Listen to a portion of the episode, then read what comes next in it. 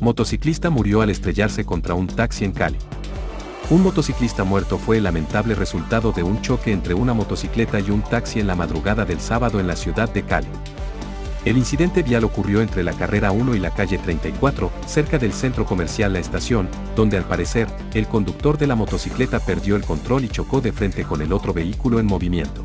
La víctima de este fatal accidente no ha sido identificada por las autoridades.